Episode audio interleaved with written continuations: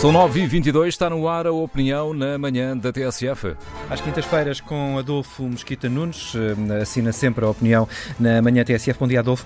É evidente a vontade da Catalunha à independência de Espanha ou nem tanto? Bom dia. Até hoje não houve nenhum instrumento válido que pudesse avaliar a vontade dos catalães em ser um Estado independente.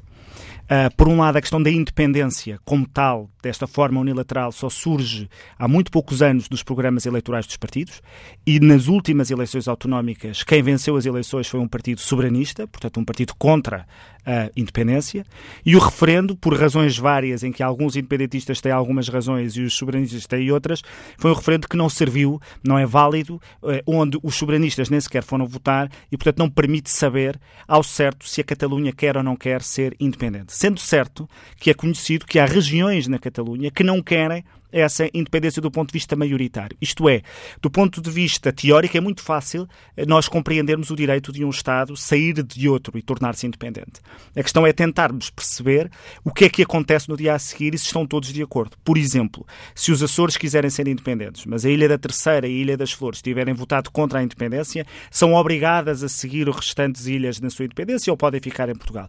E, portanto, esta ideia de que há um direito de sessão que foi exercido na Catalunha parece-me claramente apressada, como parece claramente apressada a ideia de que há presos políticos na Catalunha. Porque aquilo que se passou não é termos pessoas presas por serem a favor da independência e de se organizarem a favor da independência uh, e de se manifestarem a seu favor, mas sim de terem utilizado mecanismos que violavam a lei e que estão perto uh, daquilo que a lei considera, uh, estão perto não, ultrapassam aquilo que a lei considera aceitável e, portanto, é evidente que o Estado, um Estado de Direito, tem de uh, atuar. E estamos a falar de Espanha, portanto, um Estado de Direito, de democracia liberal, nós não estamos a falar de um regime autoritário uh, que está a tentar carregar em cima de, de protestantes ou de, ou de, pessoas que estão a revoltar. Uh, no caso de não havendo uma ferramenta válida até agora, é possível criá-la para os próximos Bom, Essa é a grande dificuldade. O, o, referendo seria eventualmente um instrumento possível. Ele não é possível ao abrigo da Constituição Espanhola, mas for ao abrigo da Constituição Espanhola, esta questão nunca se vai resolver, porque esta questão está fechada. Foi uma Constituição. A autodeterminação foi... nunca está prevista nas Constituições. É? Exatamente, é? e foi uma Constituição que, apesar de tudo, foi referendada, ela sim, e votada por uma esmagadora maioria, e tem sido um instrumento de paz e de convivência em Espanha. Portanto, não é de sumenos esta matéria. Mas a verdade é que um referendo, eu, eu confesso, tenho muitas dúvidas sobre sobre a possibilidade de um referendo em que a única coisa que se pergunta às pessoas é se querem ser independentes ou não e em que naquele dia uma maioria circunstancial uh, decide a vida de todos os outros. Disse isto relativamente ao Brexit, digo relativamente uh, a um referendo como este. Isto é, coisa diferente é ir a uma proposta calendarizada, faseada, em que as pessoas sabem exatamente aquilo em que estão a votar e, portanto, aí poderíamos ter um instrumento, talvez, que eu pudesse dizer, mais completo do ponto de vista democrático. Agora, referentes com perguntas emocionais apenas, e sem dizer o seguinte, e sobretudo sem explicar o que é que acontece às regiões dentro da região da Catalunha que não querem sair, parece-me uh, parece um instrumento uh, fraco. E aquilo que é hoje uh, evidente em Espanha é que vamos ter eleições, vão ter eleições gerais, portanto, eleições para o governo de Espanha. E esta é uma das principais dificuldades do governo espanhol agora a resolver a situação.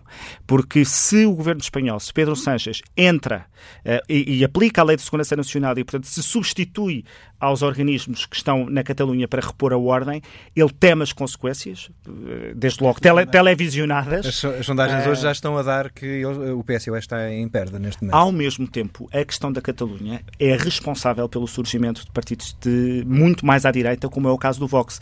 É, é, é a possibilidade do fim do Estado espanhol tal qual nós o conhecemos, que alimenta muito do discurso do Vox e que alimenta também muito da, da, da cena política em Espanha. Uh, que a questão da Catalunha é a questão nacional espanhola nas últimas, nestas eleições que se que seguem e nas duas últimas.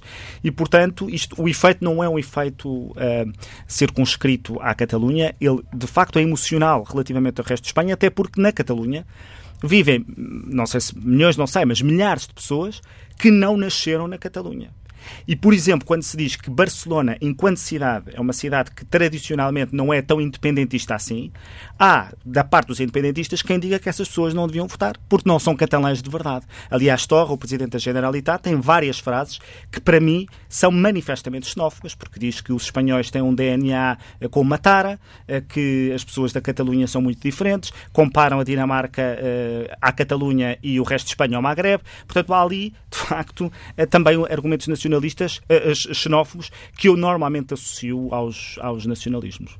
Adolfo Mosquita Nunes, a opinião na uh, manhã TSF às quintas-feiras.